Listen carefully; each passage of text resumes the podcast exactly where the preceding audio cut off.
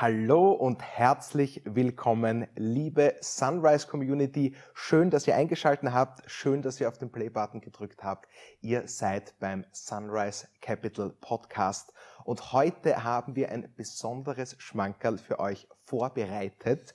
Ich habe nämlich hier zu meiner Rechten Axel Kühner, CEO der Greiner AG. Herzlich willkommen. Hallo. Thomas, äh, wir haben heute ein richtig interessantes Unternehmen. Es lässt sich wohl auch nicht weiter verheimlichen, dass wir mit unseren Gästen weiter in die europäische Wirtschaft hinausschauen, auch die sogenannten Hidden Champions und die versteckten Größen des Landes vor das Mikrofon holen wollen. Da sind wir natürlich besonders erfreut, dass Axel Kühner sich die Zeit genommen hat. Bist du bereit für heute? Ich bin bereit. Äh, vielen Dank, Max, äh, dass du mich da mir das Wort ergreifst. Vielen Dank, Herr Kühner, dass Sie gekommen Sehr sind. Ähm, ich bin, ähm, es ist wieder mal eine Premiere heute. Du hast schon eingeleitet. Wir, wir sozusagen handeln unsere Wertschöpfungskette entlang. Ähm, normalerweise sind wir als Portfolio-Manager jemand, der mit börsennotierten Unternehmen zu tun hat. Heute ein Unternehmen, das nicht an der Börse notiert, also eine nicht börsennotierte AG, Greiner ein Unternehmen, das, ähm, ich würde mal sagen, eine spezifische Berufsgruppe in Österreich sehr gut kennt. Also ich glaube, bei allen Ärzten äh, weiß man sofort, äh, was Greiner macht. Aber alle anderen sollten eigentlich Greiner kennen oder sind zumindest regelmäßig mit Produkten von Greiner in Kontakt gekommen, nicht zuletzt während der Covid-Pandemie. Da kommen wir sicher noch mal kurz darauf. Und äh, es gibt tausend Themen, die ich gerne mit Axel Kühner besprechen würde. Tatsächlich, ähm, er ist so etwas wie ähm, und man verzeiht mir den saloppen Ausdruck, ein Boywunder der österreichischen Industrie. ähm, naja, man ist muss schon so? sagen, vor 14 so? Jahren eingeschlagen in Österreich als CEO ähm, der Greiner AG, ähm, damals mit knapp 40, ähm, Ende 30. Das war schon etwas Besonderes. Es in der oberösterreichischen Industrie äh, jemanden aus Deutschland zu holen äh, mit einer Karriere bei Daimler über viele Jahre nach dem BWL-Studium, zunächst in Ostdeutschland, wie wir gelernt haben, dann am Schluss dann auch als Werksleiter ähm, und dann oder Standortleiter und dann ähm, die Rolle zu übernehmen in einem Familienunternehmen äh, in fünfter Generation. Ähm, das wow. ist schon sehr beeindruckend äh, in jungen Jahren. Und allein das wäre sozusagen tagfüllend. Aber zunächst wollen wir mal ein bisschen besser verstehen, was macht Greiner denn eigentlich? Was ist das für ein Unternehmen? Und äh, damit quasi gleich bitte das Wort an Sie, Herr Kühner einfach mal ein grober Überblick, was macht denn die Greiner AG? Ja, zunächst vielen Dank, dass ich äh, dabei sein darf. Also ich habe schon viele Sachen gehört, aber sozusagen Boywunder, das ist auch neu und äh, stimmt sicherlich nicht, aber ich höre es trotzdem gerne. Ähm, ja, ich, ich glaube, dass alle Zuhörerinnen und, und Zuhörer heute wahrscheinlich schon mit uns Kontakt hatten weil jeder, der nicht gerade auf, der, auf einer Isolationsmatte schlafen muss, sondern auf einer normalen Matratze schläft, äh, ähm, dann ist wahrscheinlich der Schaumstoff von Greiner.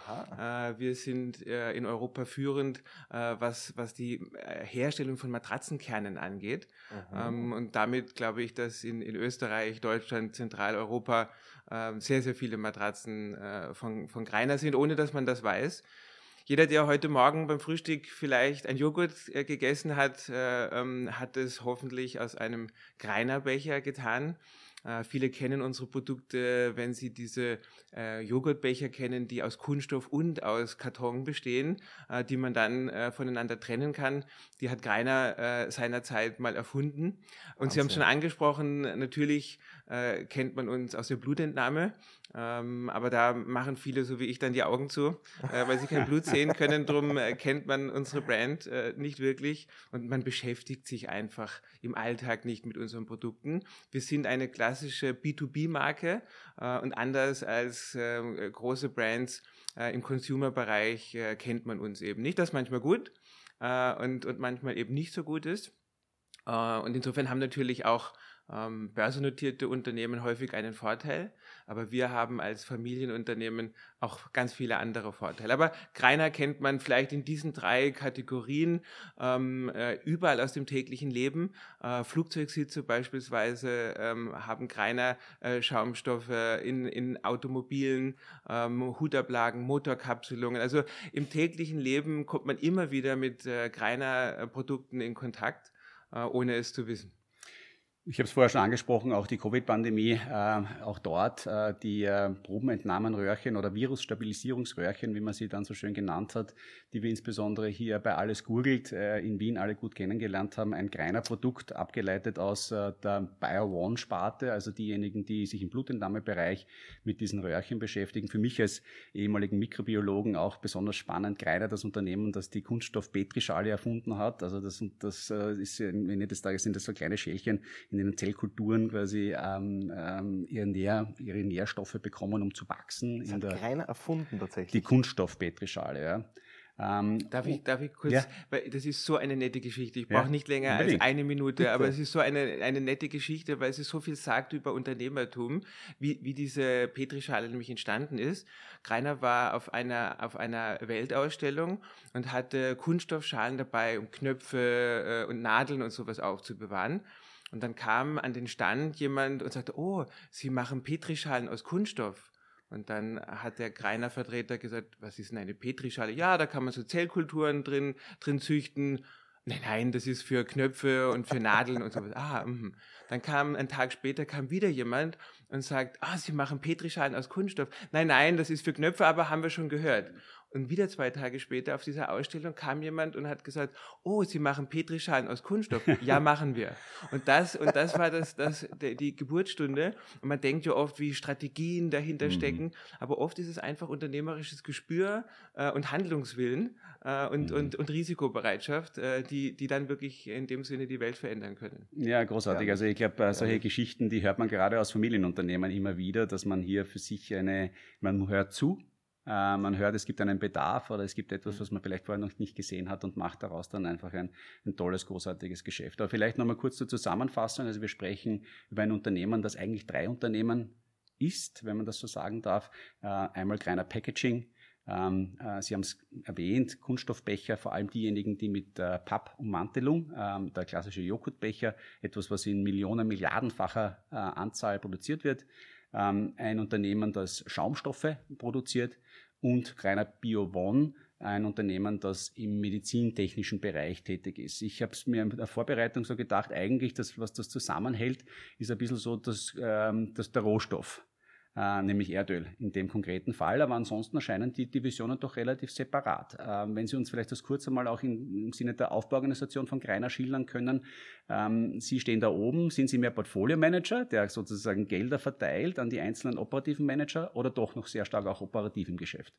Also zunächst, wir bestehen eben, wie Sie bereits richtig gesagt haben, aus drei operativen Sparten, äh, die ungefähr äh, gleich groß sind. Äh, im, Im abgelaufenen Jahr haben wir ungefähr 2,3 Milliarden Euro Umsatz gemacht mit etwas mehr als äh, 11.000 Beschäftigten in über 30 Ländern, also ein, ein globales Geschäft. Ähm, und wir als Holdinggesellschaft, die Kreiner AG, wir haben uns natürlich immer wieder die Frage gestellt, was sind wir? Da gibt es ja sehr klassisch die drei Modelle. Ist man eine Finanzholding? Das ist, was Sie unter Portfolio äh, bezeichnen würden. Mhm. Ist man eine operative Holding oder ist man äh, zwischendrin eine strategische Holding? Wir haben diese Frage für uns ganz klar beantwortet. Wir sind eine strategische Holding. Das heißt, wir wollen uns zwar einerseits in das operative Geschäft dieser drei Sparten so wenig wie möglich einmischen, aber wir sind eben keine Finanzholding. Wir führen nicht nach fin Finanzkennzahlen alleine, sondern vor, vor allen Dingen nach Werten. Und das ist das, was uns als Greiner auch ausmacht. Unsere Eigentümerfamilie äh, hat eine Wertegerüst, das sie gerne sehen möchte, dass wir als externes Management im täglichen Geschäft auch umsetzen. Und das ist für mich auch eine wichtige äh, Guidance, wie die Kultur im Unternehmen aussehen soll. Und das funktioniert dann natürlich nur, wenn man mehr führt als mit Kennzahlen. Das heißt, wir bringen uns in vielen strategischen wichtigen Themen äh, auch wirklich operativ ein. Mhm. Ähm, insofern gibt es immer auch wieder Graubereiche äh, zwischen Finanz- und operativer Holding oder auch zwischen operativer und, und strategischer Holding. Das Thema HR, das die Entwicklung von Talenten beispielsweise, Mhm. da glauben wir, dass wir als Holdinggesellschaft sehr wohl auch operativ einen Mehrwert bieten können. Das ganze Thema Nachhaltigkeit ist etwas, das wir ganz zentral aus der Mhm. Holdinggesellschaft herausgetrieben haben.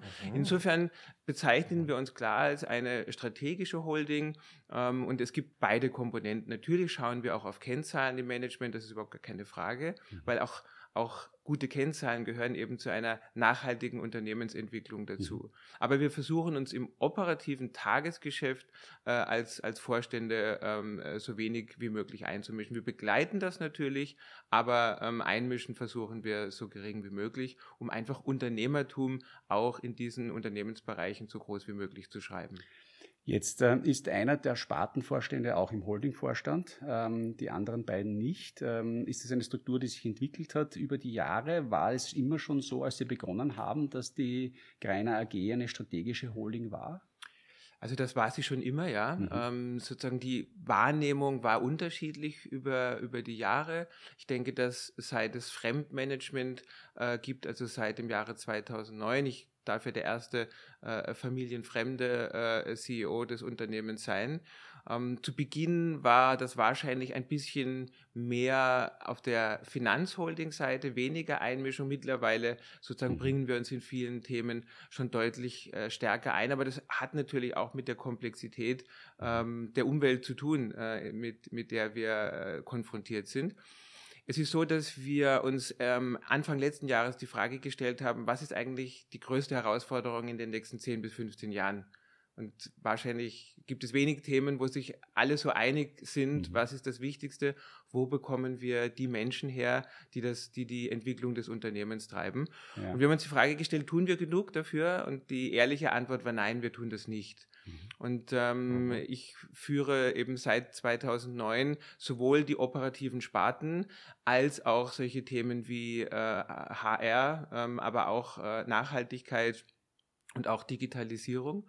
Und wir haben uns dann entschieden, dass wir mit Beginn des Jahres 23 den Vorstand erweitern mhm. auf drei Personen und Manfred Stanek, der bisher die Sparte Packaging geleitet hat, ist aufgestiegen in den, in den Konzernvorstand mhm. äh, und leitet äh, dort die Operations. Das heißt, ich habe das operative Geschäft abgegeben mhm. äh, und kümmere mich im Schwerpunkt um diese drei Themen HR, Sustainability und digitale äh, Transformation, natürlich auch Gruppenstrategie und ähnliches. Aber diese drei Schwerpunkte äh, werde ich in den nächsten Jahren in, den, in, den, in den Fokus rücken. Mhm. Und ähm, in der Nachfolge von Manfred Stanek Janik wird die äh, Beatrix Präzeptor dann zum 1. Mai äh, die Leitung der Sparte Packaging übernehmen. Also wir haben den Konzernvorstand um eine Person erweitert, um der, um der gestiegenen Komplexität äh, unseres Geschäftsrechnung zu tragen. Das, das, ist sehr, das ist wahnsinnig spannend. Also das klingt jetzt tatsächlich dann schon in die Entwicklung hin eigentlich einer traditionellen operativen Holding, wenn man so möchte, eigentlich eines klassischen Konzernvorstands, äh, einen Chief Operating Officer, einen CEO, Strategie, HR, Kommunikation, die großen Themen, einen Finanzvorstand ähm, und der Chief Operating Officer, der sozusagen unter sich dann die ganzen Sparten vereint und am Ende des Tages schauen, dass die Räder am Wagen bleiben. Also das ist ein sehr, sehr gelungenes Assessment, weil so sehen wir das selber auch. Mhm. Innerhalb einer strategischen Holding gibt es viele Graustufen und viele Varianzen und wir entwickeln uns stärker in Richtung des operativen Geschäfts. Mhm. Ähm, aber natürlich deswegen, weil wir eine Notwendigkeit sehen, das, das Geschäft zu unterstützen. Mhm. Und die Themen, die heute ähm, sehr treibend sind, die sind eben für alle gleich. Wir wollen natürlich dort, wo das Geschäft unterschiedlich ist, mhm. natürlich die Freiheit möglichst groß lassen, aber dort, wo wir wirklich gemeinsam einen Mehrwert schaffen können, ein, ein, ein Talentmanagement lässt sich natürlich jetzt mit 11.500 Beschäftigten viel besser organisieren, ja. als wenn ich jetzt beispielsweise in einer, einer kleinen Bayern mit, mit knapp 3.000 äh, Mitarbeitenden. Ähm, das sind einfach Größenvorteile, die wir, die wir nicht verlieren dürfen. Mhm. Ähm, und warum soll man in Österreich, wo wir etwas mehr als 2.500 Beschäftigte haben, warum muss man da an vier unterschiedlichen Stellen Recruiting betreiben? Das sind mhm. alles Möglichkeiten, die wir uns anschauen wollen, wo wir einfach besser werden können.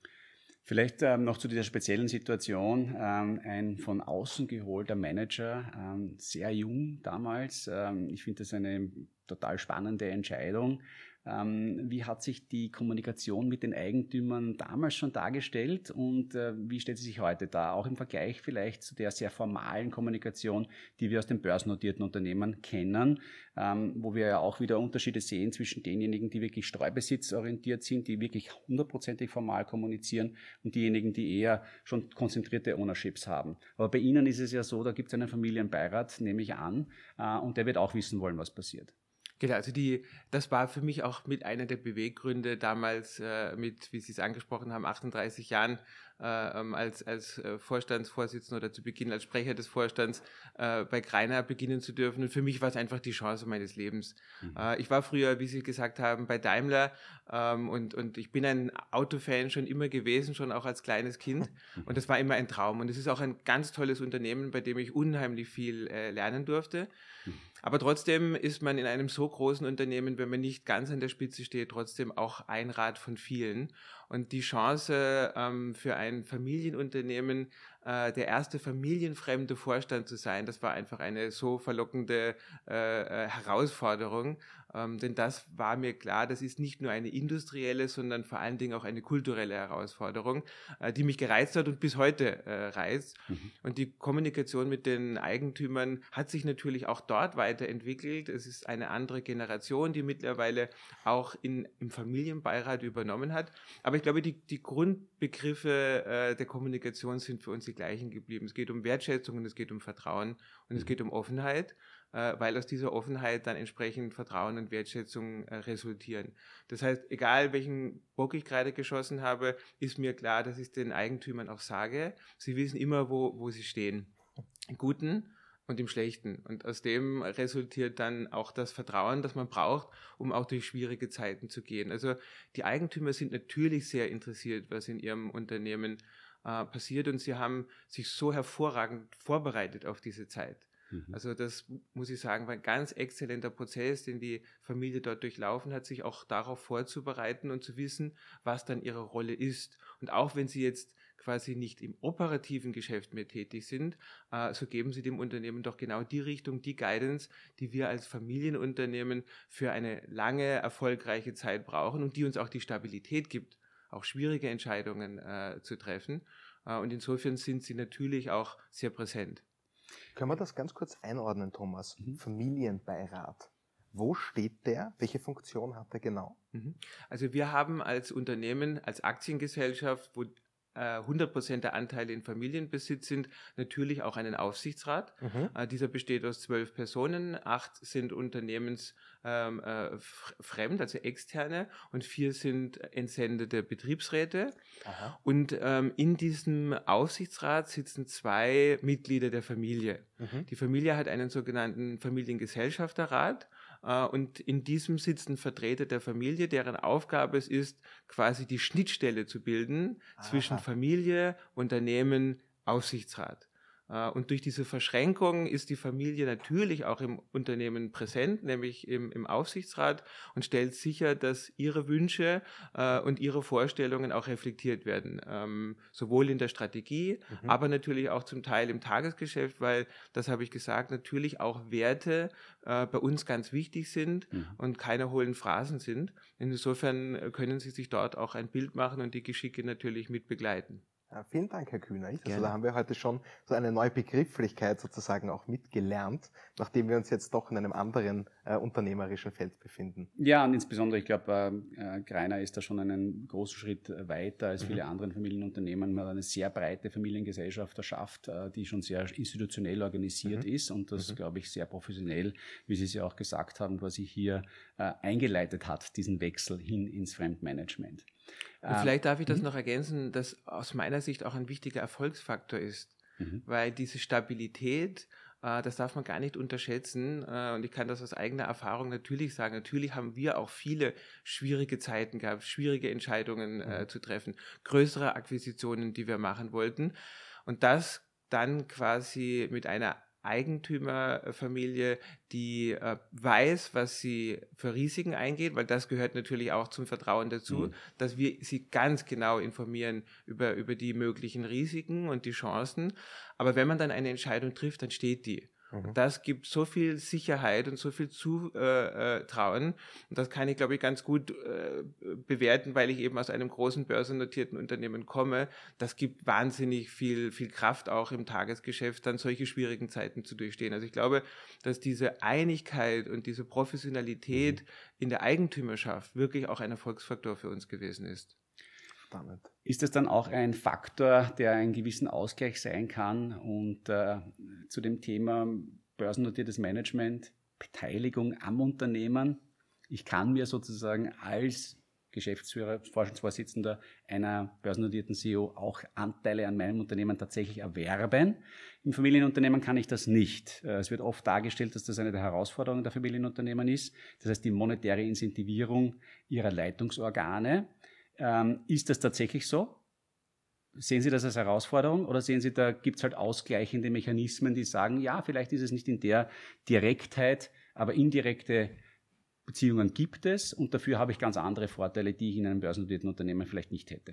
Also ich glaube, es hängt von der äh, jeweiligen Konstellation sehr stark ab. Im Generellen glaube ich, dass es keinen Unterschied macht, weil machen wir uns nichts vor. Äh, wenn ich jetzt vielleicht über mein altes Unternehmen spreche, äh, Ola Kelenius als CEO von, von Mercedes hat natürlich Anteile am Unternehmen, aber die Frage ist trotzdem, wie groß ist sein Anteil, welchen ähm, sozusagen Gestaltungsspielraum hat er als Eigentümer im Unternehmen. Mhm. Und natürlich ist es eine zusätzliche Incentivierung, aber seien wir doch ehrlich, äh, ist das wirklich eine langfristige Incentivierung, langfristig im Sinne von Jahrzehnte, ähm, oder geht es nicht auch bei, bei den meisten Aktienplänen um die nächsten drei bis fünf Jahre? Das mhm. bezeichne ich nicht als langfristig. Mhm. Und insofern glaube ich nicht, dass es wirklich einen Unterschied macht. Wenn es ähm, Eigentümer gibt, die in einer Größenordnung 10, 15, 20 oder auch mehr Prozent am Unternehmen haben, dann macht das sicher einen Unterschied. Mhm. Aber die klassische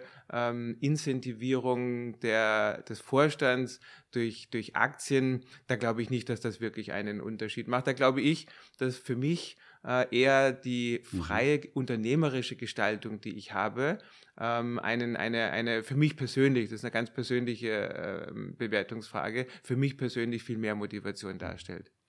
Schön, ich glaube, das ist natürlich auch eine sehr europäische Sicht der Dinge. Ich glaube, in den USA würde man das vielleicht noch einmal ein bisschen anders sehen, weil die Incentivierung über Aktienpläne dort auch in den börsennotierten Unternehmen deutlich intensiver passiert als hier in Europa, wo man hier Aha. ja sehr vorsichtig ist. Mhm. Ähm, teilweise aus unserer Sicht als Portfolio Manager vielleicht zu vorsichtig. Wir würden wahrscheinlich es gerne sehen, dass äh, ähm, die, das leitende Management und auch der Aufsichtsrat stärker investiert werden in ihre eigenen Unternehmen, weil man natürlich dann diesen Zusammenhalt aus äh, man arbeitet auch für die eigene Tasche, wenn man so möchte, hat. Aber es ist sehr positiv zu hören, was Sie da sagen. Ähm, ich glaube auch, dass, die, ähm, dass man auch Incentivierungsmodelle bauen kann, die sich nicht nur auf Aktienoptionen und solche Dinge beschränken, sondern eben mit der unmittelbaren Leistung äh, zu tun haben. Und uns in Europa fehlt natürlich auch die gesellschaftliche Akzeptanz ja. für die daraus resultierende Vergütung, die dann stattfindet. Mhm. Also wenn man sieht und gehört hat, die Diskussionen bei Volkswagen beispielsweise, wie viel darf ein, ein Vorstandsvorsitzender verdienen, da ging es glaube ich um 14, 15 Millionen Euro, was wahnsinnig viel ist, mhm. aber im Vergleich zu amerikanischen ja. äh, Vorstandsvorsitzenden, die zum ja. Teil äh, hohe zweistellige 70, 80, 90 Millionen Euro mhm. im Jahr verdienen. Da haben wir einfach, glaube ich, denke, das würde unseren gesellschaftlichen Zusammenhalt in, in, in Europa sprengen. Ähm, das, glaube ich, das muss man einfach mitbedenken. Ja, sind also definitiv. Wir sehen von gleich großen Unternehmen in den USA fünf- bis sechsfach höhere Jahresentgelte als in Europa.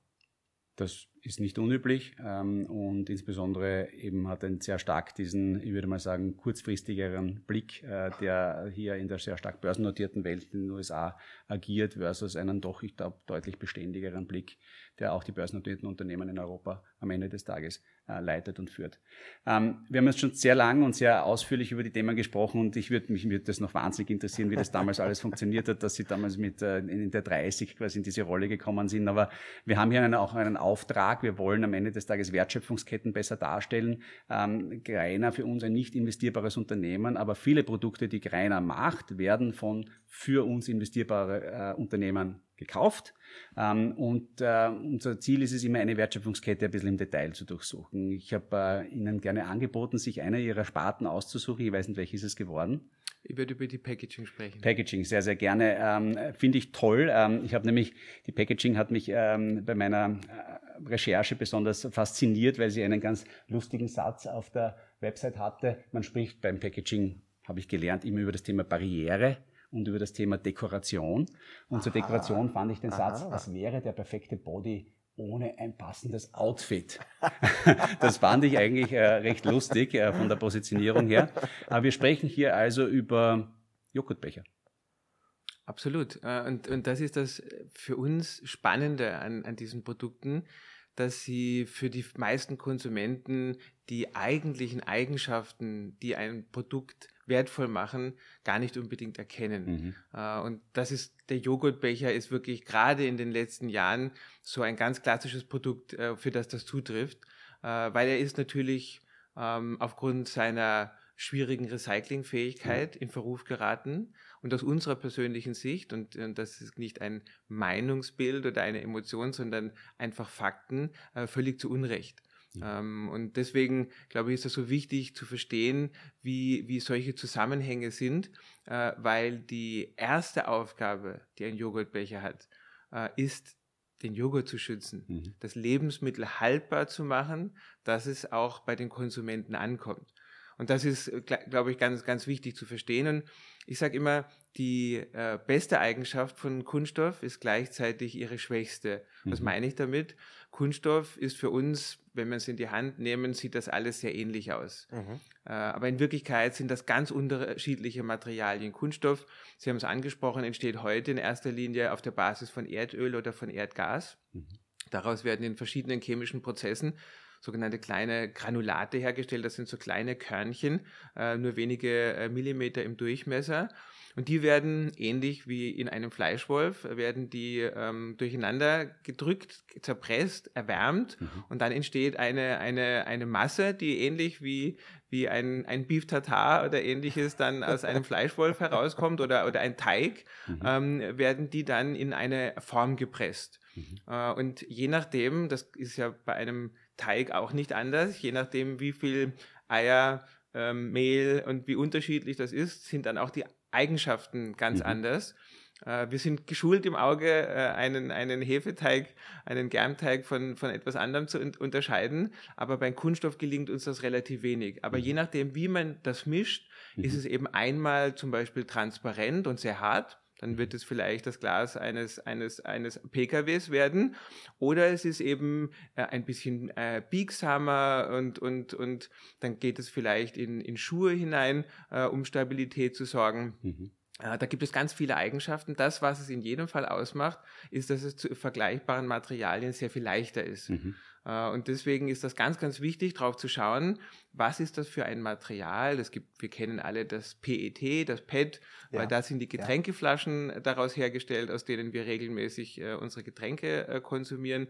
Das heißt, dieses Granulat wird erhitzt, wird in Form gebracht äh, und gibt dann äh, diese, diese, diese Flasche, die dann ähm, an, an, an Getränke, an Abfüller geht oder jetzt in unserem Fall ähm, e, entsprechend ein Joghurtbecher, den wir dann an die Molkereien liefern ähm, und die da dann ihr Joghurt äh, hinein abfüllen. So, und jetzt wie die, ähm, das heißt, das Basisprodukt, das ähm, Greiner Packaging kauft, um diese Becher herzustellen, ist immer dieses Granulat. Ganz und genau. Weiter nach hinten geht man jetzt nicht in der Wertschöpfung. Also Granulate selber stellt man nicht her, oder doch? Ich habe natürlich, natürlich bewusst auch die Packaging mir ausgesucht, weil man die Komplexität äh, der Zeit, aber auch die kritischen Themen sehr gut darstellen kann. Mhm. In der Vergangenheit, völlig richtig, haben wir von den großen Chemicals äh, ähm, ähm, Granulate gekauft. Ach, das und ist diese, eine BASF diese, oder sowas. Eine BASF, eine Covestro, mhm. eine, eine Borealis beispielsweise. Mhm äh, sind unsere Lieferanten. Wir haben dann diese, diese Becher geformt, liefern die dann an, an äh, große Molkereien, eine Nöhm in Österreich sehr, sehr prominent beispielsweise. Äh, die füllen das dann ab und dann kommt das beim Hofer, Spar, Lidl, überall in die Regale und wir können das als, als Endverbraucher dann kaufen. Mhm. Das, das, ist weltweit, also wir sprechen da quasi, die Packaging agiert auch global. Ähm, wir sprechen hier über die NÖM, aber das kann international dann auch eine Danone sein genau. oder, oder Lactalis äh, mhm. in den USA. Das ist äh, ähm, mhm. ein, auch, auch ein sehr internationales Geschäft, ganz mhm. genau. Aber ich finde, dass es sozusagen hier in Österreich immer sehr mhm. gut zu erklären ist weil das, das fliegt leider bei uns ein bisschen unter dem Radar. Wir, wir haben sehr bewusst die große Automobilzuliefererindustrie in Österreich, ja. aber dass wir auf sehr engem Raum die gesamte Kunststoffindustrie äh, mit, mit Weltmarktführern äh, abbilden, Aha. das ist sehr wenig Menschen bewusst. Also Borealis. Eine Borealis, eine, eine Firma Engel beispielsweise mhm. in Oberösterreich, ja. ein, ein Weltmarktführer im Bereich Spritzgussmaschinen, also die diese Granulate dann entsprechend umformen. Mhm. Das sind äh, zum Beispiel Maschinen von der Firma Engel oder auch hinterher Im Recycling die Firma Arema, auch aus Oberösterreich ein Weltmarktführer bei mhm. Recyclingmaschinen. Mhm. Also wir haben die gesamte Wertschöpfungskette äh, wirklich auf sehr engem Raum. Mhm. Das ist übrigens, da komme ich nachher noch kurz dazu, sehr, sehr wichtig, wenn wir über das Thema Recycling reden. Mhm. Ähm, dass, da braucht es nämlich die gesamte Wertschöpfungskette dazu. Also in der Vergangenheit haben wir Granulate äh, umgewandelt in Joghurtbecher und die an unsere Kunden geliefert. In der Zukunft ist es eben so, dass wir natürlich auch beitragen wollen äh, zur, äh, zum Recycling, weil wir auch glauben, dass die einzige Antwort auf die Schwierigkeiten, die Kunststoff bietet, eine, eine Zirkularität ist. Wir müssen Kunststoffprodukte äh, im Kreislauf führen. Mhm. Das gelingt uns heute bei PET-Flaschen relativ leicht. Warum? Weil wir die in der Vergangenheit schon sammeln. Wir gehen ins Altstoffsammelzentrum, da gibt es unterschiedliche Behälter, da werfen wir die dann, dann rein mhm. und damit kann man die gut sortiert auch wiederverwenden, Aha. weil das, das ich habe gesagt, die, die beste Eigenschaft in Kunststoff, nämlich dass man mit ganz kleinen Veränderungen ganz vielartige Produkte herstellen kann, mhm. mhm. ist gleichzeitig auch die Schwäche, weil für das Recycling braucht ihr möglichst uniforme Materialien. Mhm. Das heißt deswegen, dass wir helle ähm, PET-Flaschen von dunklen trennen und überhaupt PET-Flaschen von anderen, das ist das entscheidende Momentum. Ah. Und das die, ist, weil die Sortierung ansonsten nicht funktioniert. Ganz genau. Und mhm. weil die EU-Gesetzgebung sagt, dass man ähm, eine Lebensmittelverpackung aus Rezyklaten, also aus äh, wiedergewonnenen Kunststoffabfällen, nur dann wieder zu einer Lebensmittelverpackung machen darf, wenn man sicherstellen kann, dass 95 Prozent des gesammelten Materials vorher Lebensmittelverpackungen ja, waren. Verstehe. Und weil wir bereit sind, PET-Flaschen separat zu sammeln, mhm. kann man das auch nachweisen. Unsere Joghurtbecher sind aus Polypropylen, das erkläre ich gleich, warum das wichtig ist. Äh, die schmeißen wir zusammen mit äh, Haushaltsreinigern und vielleicht mit einer Ölflasche mhm. und damit gehen die fürs Recycling verloren. Und das mhm. ist ein ganz wichtiger Treiber. Und äh, die Frage, äh, wir arbeiten nur von einem Granulat weg, in der Zukunft eben nicht mehr, mhm. weil wir selber eigene Rezyklate herstellen. Das heißt, wir werden zu unserem eigenen Rohmaterialhersteller, mhm. weil wir diese Regranulate, weil wir dies brauchen, um wirklich zu, zu, zu einer äh, zirkulären, äh, ähm, zu einem zirkulären Geschäftsmodell zu kommen. Das klingt fast schon ein bisschen so wie in der Stahlerzeugung mit dem Schrott. Es ist, es ist genau das. Es ist im Grunde genommen ist es genau das. Und mhm. deswegen nur bei uns muss man eben ganz genau aufpassen, welchen Schrott man zusammenbringt. Mhm. Äh, äh und das Wichtige ist, ähm, ich weiß, dass Sie so nicht gemeint haben, dass man dieses Wort Schrott vermeidet, weil es ist ein Wertstoff. Mhm. Wir machen es zu Schrott und wir mhm. machen es auch zu Abfall, aber in mhm. Wirklichkeit ist es ein Wertstoff. Und mhm. die Sichtweise ist dann eine ganz andere. Schöner nämlich dann Punkt. geht es darum, das auch, auch zu gewinnen. Aber ich wollte noch erklären, warum mhm. ist das wichtig, ob das Polypropylen ist, weil Polypropylen lässt weniger Luft durch als PET. Mhm. Und gerade bei Joghurt äh, mit, mit den Bakterien da drin ist es wichtig, dass möglichst wenig Luft durchkommt, damit es haltbar bleibt. Mhm. Und deswegen kann man nicht einfach jetzt irgendein anderes Kunststoff nehmen, äh, das dann leichter recycelbar ist, sondern man muss dort eine Balance finden und man muss auch durch technische Innovationen dazu kommen, dass man das dann trotzdem recyceln kann. Aber das ist ganz wichtig zu verstehen. Mhm. Es kommt sehr darauf an, welches Material man verwendet. Mhm. Und man muss sicherstellen, dass man es vernünftig sortieren kann, mhm. äh, um es dann gescheit recyceln zu können die, die Sortiertechnologie, die entwickelt sich, aber man braucht eben ein bisschen Zeit. Und bis das soweit ist, muss man einfach äh, das unterstützen, indem man sauber sortiert, trennt und dann kann man auch besser, besser recyceln. Ein ähm, Joghurtbecher, der klingt jetzt nicht einmal nach einem Hightech-Produkt im ersten Moment. Ähm, wie wird so ein Produkt, wie kann man sich das vorstellen, tatsächlich gehandelt? ähm, sind das äh, Märkte, an denen sozusagen man sich anbietet und tatsächlich eine automatische, mehr oder weniger Angebot- und Nachfragebalance hergestellt wird? Oder ist es schon ein Einzelvertrieb an die großen Abnehmer? Ähm, und wie funktioniert da die Preisbildung? Wie kann man sich das vorstellen? Also es gibt dort unterschiedliche Marktsegmente. Es gibt sozusagen ein einfaches Standardproduktsegment. Das sind dann standardisierte weiße Becher, ähm, die man ähm, in der Masse auch direkt online bestellen kann, mhm. weil sie überall gleich sind. In diesen Segmenten sind wir bewusst nicht tätig, okay. sondern wir verstehen uns als Technologieführer, als, als Innovationsführer. Mhm. Das heißt, wir versuchen den Kunden äh, ein ganz individuelles Produkt zu verkaufen, das Eigenschaften hat, die man dann auch wieder nur in dem jeweiligen Produkt finden kann. Was, was ist das bei einem Joghurtbecher? Das ist beispielsweise auch die Form, äh, die eben nicht mhm. immer einfach zu gestalten ist. Ich habe gesagt, wir waren der Erfinder dieses Joghurtbechers, der Karton und, und, und Kunststoff kombiniert. Ähm, mittlerweile können das andere auch, aber wir waren dann in der Folge auch viele Jahre die einzigen, wenn Sie sich vielleicht erinnern, diese Butter oder Margarine äh, mhm. in diesen rechteckigen ähm, äh, Verpackungen, die dann auch einen Karton hatten. Da, da, waren wir viele Jahre die einzigen, die das äh, konnten, weil einfach die Verarbeitungstechnologie so schwierig ist, so ein Produkt zu machen. Das heißt, der Kunde, der so etwas einsetzen wollte, ähm, der kam dann an einem kleiner Produkt nicht vorbei. Das war eine Innovation, äh, die dann wiederum äh, die, die großen Marken für sich nutzen konnten. Und das ist unsere Zielgruppe. Das mhm. heißt, wir arbeiten eher in, in einzelnen Projekten, wo wir ganz speziell für den Kunden Lösungen entwickeln, äh, die er dann auch äh, im besten Fall wirklich nur von uns bekommen kann. Die anderen Märkte, die sind, die versuchen wir in den meisten Fällen zu umgehen, äh, weil dort kann man sich nicht wirklich differenzieren, da kann ja. man nur über den Preis gewinnen äh, und das ist nicht unsere Zielgruppe. Mhm. Wie darf ich mir das vorstellen? Das ist äh, diese Kunststoff-Papier-Kombination. Ähm, ist die Innovation, liegt die da in der Maschine, die das kann? Sie liegt ähm, sehr stark auch schon im Design. Ähm, also ähm, das ist vielleicht auch ein schönes Beispiel, um, um fortschreitende Innovation zu erklären. Als wir das erfunden haben, war die Idee, weniger Kunststoff verwenden zu, zu müssen. Ähm, der Kartonwickel mhm. außenrum gibt Stabilität, was wichtig ist in der, in der Handhabung.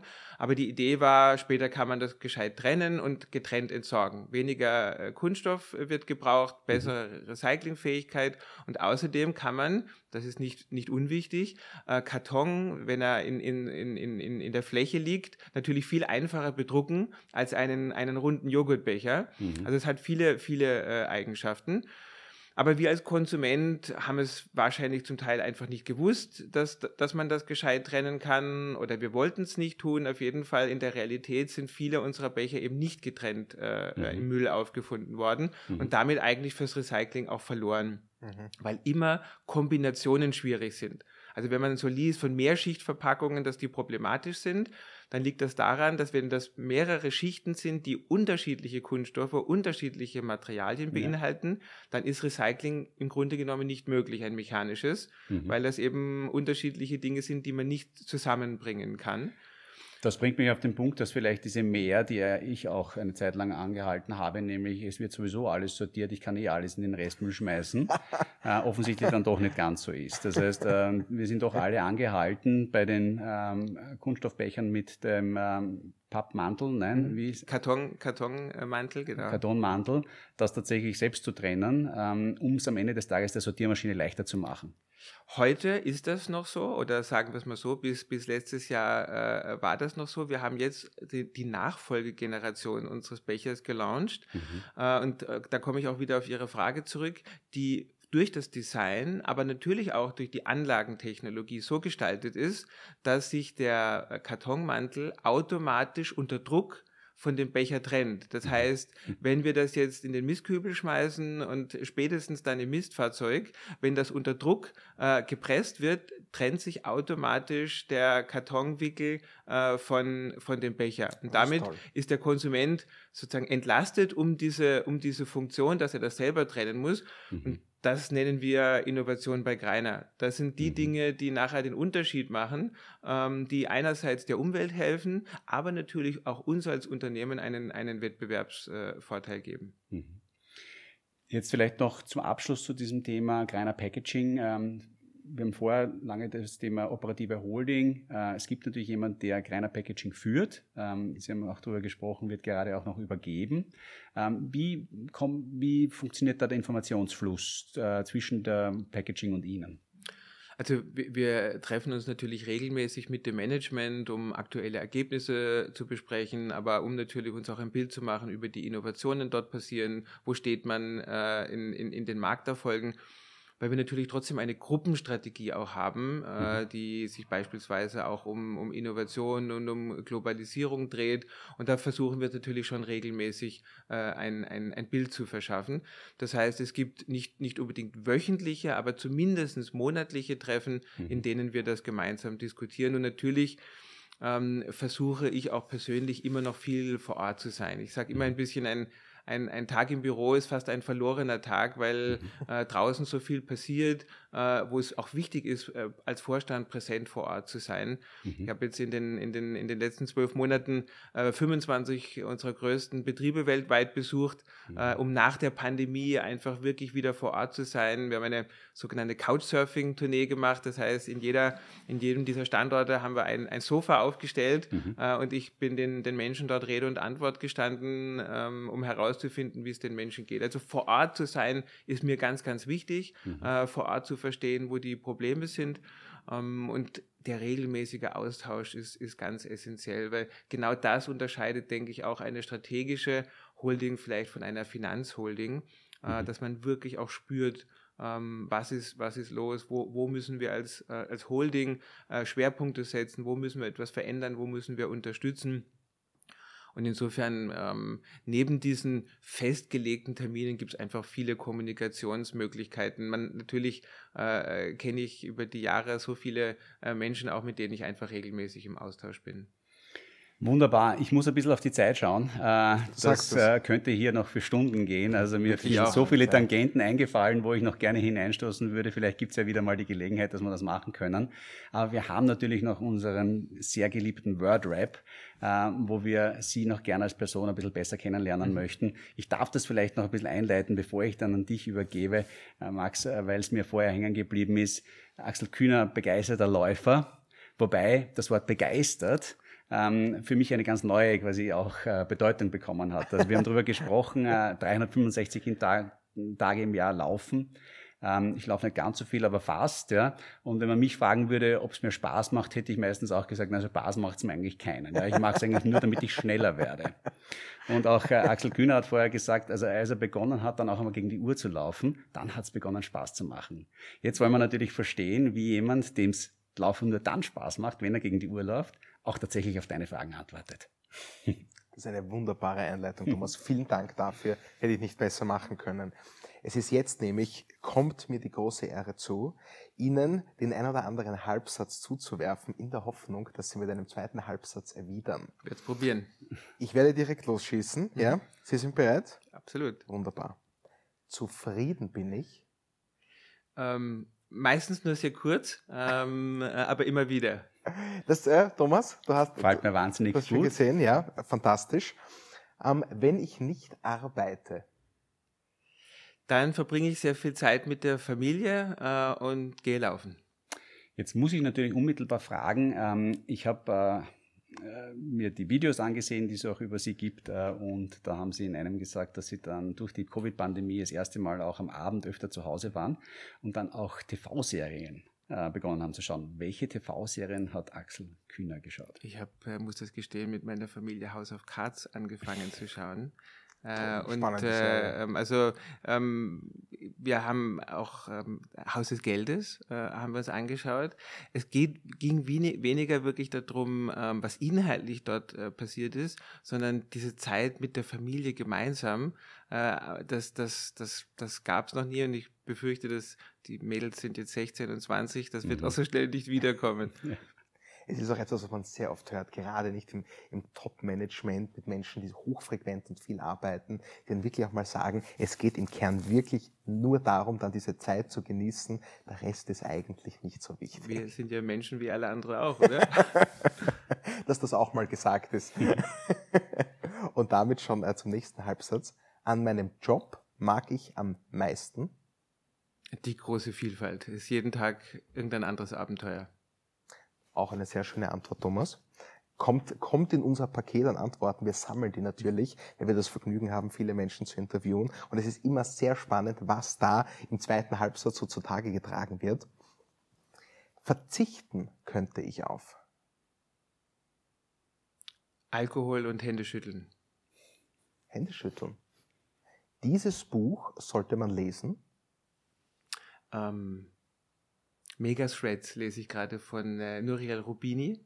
Und das Aha. ist äh, nicht nur schön, aber es ist super spannend.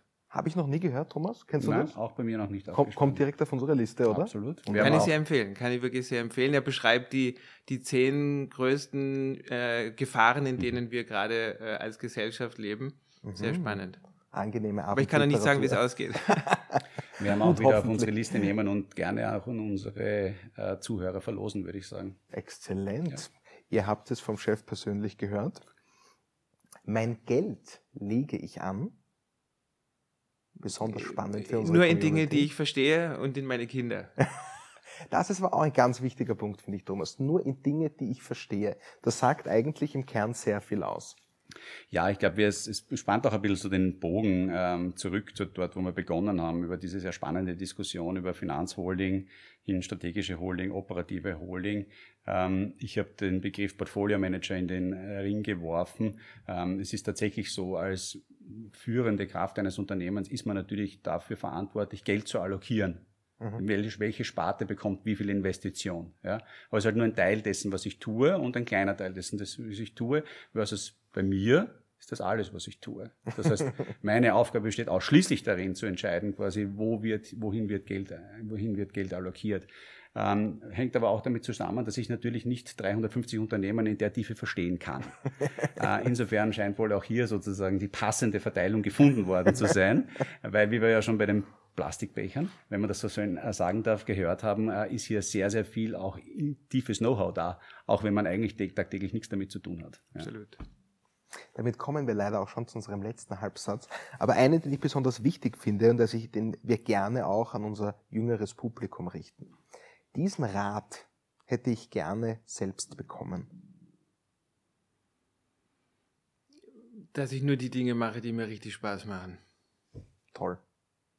Toll. Den höre ich immer besonders gerne. Den schreibe ich mir nämlich auch selbst hinter die Ohren. weil, man, weil man eben sehr oft ähm, in der Erziehung leider, ähm, auch in der Schule, äh, auf die Dinge geleitet wird, die man nicht gut kann, sie mhm. zu verbessern. Ähm, und es ist so wichtig, die Dinge zu machen, die, die man gut kann und die einem Spaß machen. Ähm, und wir werden in der Erziehung aus meiner Sicht leider genau in die falsche Richtung getrimmt, nämlich unsere Schwächen auszubessern äh, und nicht die Dinge zu machen, in denen wir wirklich gut sind. Und darum, glaube ich, ist das etwas, ähm, was wir selbst irgendwie erst erlernen müssen. Danke für dieses wirklich wertvolle Statement. Ich finde, damit schließt sich auch der Kreis, weil die Leidenschaft und der Spaß, den Sie offensichtlich bei Ihrer Tätigkeit empfinden, ich glaube, den hat man nicht explizit hervorheben müssen jetzt, Thomas, den hat man gespürt über dieses Gespräch hinweg. Und damit darf ich von meiner Seite schon mal vielen Dank sagen, Herr Kühner. Es war wahnsinnig interessant, es hat großen Spaß gemacht. Thomas, hast du vielleicht noch ein kleines Schlusswort für uns? Mein Schlusswort ist eigentlich nur, dass ich mich sehr freuen würde, wenn wir bei anderer Gelegenheit das auch noch einmal fortführen können. Es gibt da noch so viele Tangenten, wie ich vorher schon gesagt habe, die noch unbeleuchtet geblieben sind. Ähm, Zunächst darf ich mich mal herzlich dafür bedanken für diesen Einblick in äh, Greiner und auch wie es sich in die Wertschöpfungskette der für uns relevanten börsennotierten Unternehmen eingliedert. Ich glaube, das ist etwas, was einem gar nicht genug bewusst sein kann, dass Absolut. hier tagtäglich ähm, Werte geschaffen werden, dadurch, dass eine Kombination aus innovativen Menschen, fleißigen Leuten und Maschinen Produkte erzeugt, die wir im täglichen Leben brauchen und das oft einfach gar nicht wahrnehmen. Ob das jetzt die Virusstabilisierungsröhrchen im Rahmen von Alles gurgelt waren oder ob das eben die Kunststoffbecher sind, aus denen wir unser Joghurt nehmen. Ähm, Industrie ist immer da, und Herr Greiner führt eines der relevanten Industrieunternehmen Österreichs. Und das in den Vordergrund zu stellen, dafür sind wir ein bisschen da. Und deswegen kann ich nur Danke sagen. Vielen Dank, dass ich dabei sein durfte. Mir hat es auch riesig Spaß gemacht. Ich hätte auch noch Stunden weiterreden können. Toll. Aber wir werden eine passende Gelegenheit finden. Danke. Das ist natürlich toll zu hören. Damit haben wir eigentlich die Fortsetzung quasi schon fixiert. Ich bedanke mich nochmal vielmals, Herr Kühner. Auch dir, lieber Thomas, danke auch, dass du dir Zeit nimmst. Wir wissen auch, dass dein Kalender straff ist. Und damit bleibt mir nur noch an euch zu sagen, liebe Community, ich hoffe, ihr hattet mindestens genauso viel Spaß wie ich. Ich hoffe, ihr hattet Spaß, es euch anzuhören. Ich hoffe, ihr habt auch Spaß, es euch anzusehen, wenn ihr Gelegenheit dazu habt. Sagt weiter, was ihr heute erzählt habt. Ich glaube, es waren viele gute Lektionen mit dabei. Und damit äh, sage ich nur noch äh, guten Morgen, schöne Mittagspause oder gute Nacht, je nachdem, wann ihr euch das anhört. Ciao.